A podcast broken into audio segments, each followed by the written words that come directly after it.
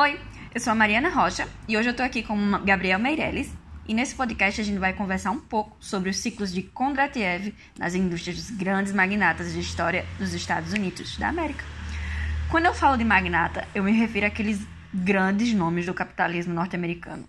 Se a gente tivesse que definir cada um dos ciclos de Kondratiev, e a gente já vai explicar o que eles, o que eles são, é, a gente poderia colocar a foto de cada um deles em, cada, em seus respe respectivos ciclos. Eles dominaram o mercado, monopolizaram suas respectivas indústrias e criaram riqueza que nunca antes foi vista. E o que seria o ciclo de, con de Kontradiev? Kontradiev.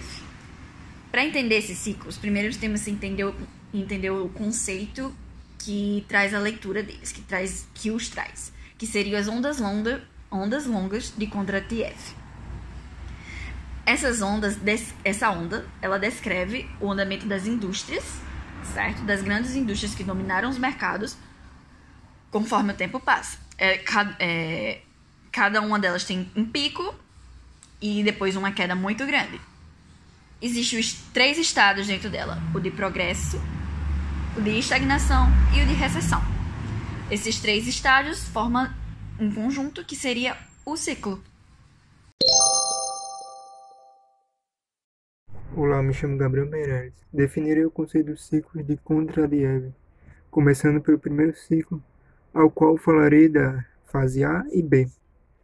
O primeiro ciclo começa em 1790, na primeira Revolução Industrial, ao qual ficou marcada pela criação de máquinas a vapor e indústrias têxteis, sendo essa a fase A. Já a B foi quando houve uma alta na produção e uma alta na concorrência que prejudicaram a lucratividade das empresas. Assim, em 1820, começou a fase de depressão, ou recessão, do ciclo, que fizeram surgir novas invenções, que fez assim voltar à fase A. Sendo as principais inovações desse ciclo depressivo foram os meios de transporte movidos a vapor, entre os quais estão os navios e os trens.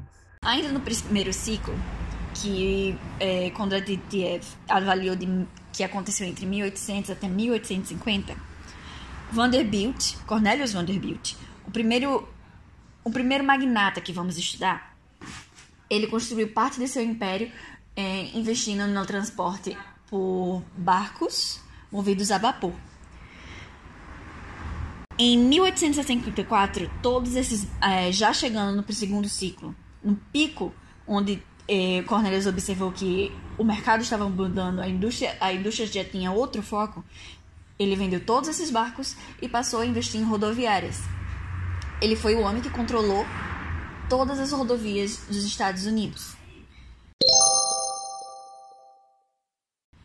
E essas rodovias foram construídas ainda pelo, com o aço de Andrew Carnegie, que é o segundo magnata que construiu sua, que funda a empresa Keystone Bridge Company no ano seguinte uh, ao que Vanderbilt vendeu seus barcos. Com o aço de Carnegie, uh, as rodoviárias expandem por todo o país. E essas rodoviárias principalmente transportam querosene, que dava luz para todo o país. Esse querosene se é, era principalmente, principalmente mesmo, o vendido por J.D. Rockefeller, J.D. Rockefeller, né? Que criou a Standard Oil com o objetivo de se, de se firmar como o único querosene, a única luz que se podia confiar, um produto que não, que não dava margem para erros, que dava segurança e luz para todo o país. Mas é aí que J.P. Morgan e Thomas Edison entram como a maior ameaça ao império petroquímico de John D. Rockefeller, oferecendo à população a luz elétrica.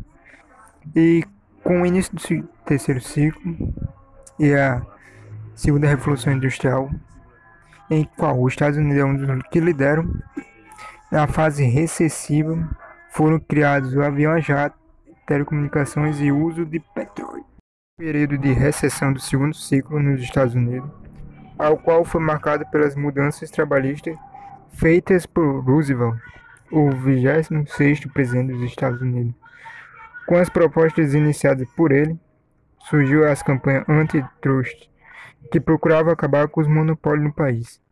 E esses monopólios seriam de Rockefeller e Carnegie. Carnegie estava ocupado sendo o homem mais rico do mundo vendendo seu império de aço para JP Morgan, seu próprio monopólio de, energi de energia elétrica. Rockefeller estava vendo seu império cair com as campanhas antitrust, que já estava construindo. Morgan era um grande banqueiro e empreendedor, e assim ele auxiliou os Estados Unidos em diversos momentos, financiando é, e pagando dívidas, e procurou não cair por essas campanhas, além de representar o governo na construção do canal ligando o Oceano Atlântico e o Pacífico no Panamá. Morgan conseguiu consolidar a indústria do aço, comprando a empresa de Carnegie, na General Electric, a Edison Electric Company e a Thomson Houston Company da energia elétrica, e, com, e também a indústria quando juntou Company em 1892. Foi nesse cenário que Henry Ford se estabeleceu com seu novo modelo de produção em massa. As ondas de Kondratiev é uma teoria econômica da qual se pode compreender melhor como o mundo e sua economia funcionam, e compreendendo o que causa as crises financeiras. Ou seja, os períodos de recessão são inevitáveis, e como esse ciclo sempre acontece, eles devem se repetir várias vezes. Existe o quarto, o quinto e o sexto em diante ciclos, e ocorre logo após um período de auge econômico. No quarto ciclo surgiram os produtos petroquímicos, através da química, da qual foram surgindo os derivados, que são a gasolina e o querosene a internet. Já o quinto ciclo surge a telecomunicação e a informação, e todos os derivados. E esses dois últimos, muitos não acreditam que estejam divididos, e sim que sejam a quinta. E o sexto vem a ciência das coisas, a inteligência artificial e seus derivados. O quinto ciclo. Os últimos dois ciclos de Kondratiev não têm figuras tão proeminentes quanto o, os seus antecessores justamente por causa da destruição dos monopólios no começo do terceiro ciclo. Carnegie só chegou a ser o homem mais rico do mundo por um curto período de tempo antes de Rockefeller tomar seu lugar novamente, porque continuou na indústria mesmo depois de ter fechado a Standard Oil. Ele focou em abastecer os carros lançados por Henry Ford. JP Morgan foi o único que conseguiu seguir com sua empresa, sem ser fechada por causa das campanhas de Trust Fund, justamente por ter trabalhado em conjunto aos, aos Estados Unidos da América. Podemos entender o Henry Ford, seus carros, seus carros, os automóveis, a gasolina que o sustenta é dada pelo no quarto ciclo como a convergência de todas as indústrias é, que monopolizaram os, os ciclos passados. O Rockefeller, principalmente, o aço que os faz é feito pelo pelo aço que pertencia, que pertencia a Carnegie e agora é, está na empresa de JP Morgan.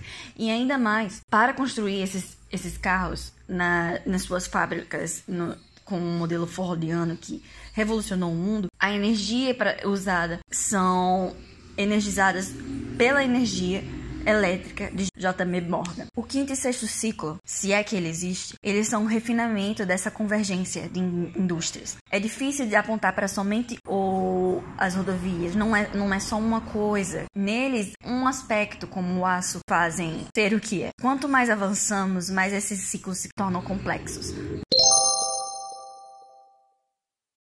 E assim chegamos ao fim da análise, desse, é, análise apresentada nesse podcast sobre os ciclos de Kontradiev no, na história dos Estados Unidos e seus monopólios. Tenham uma boa, uma, bo, uma boa noite, uma boa tarde um bom dia. Até a próxima!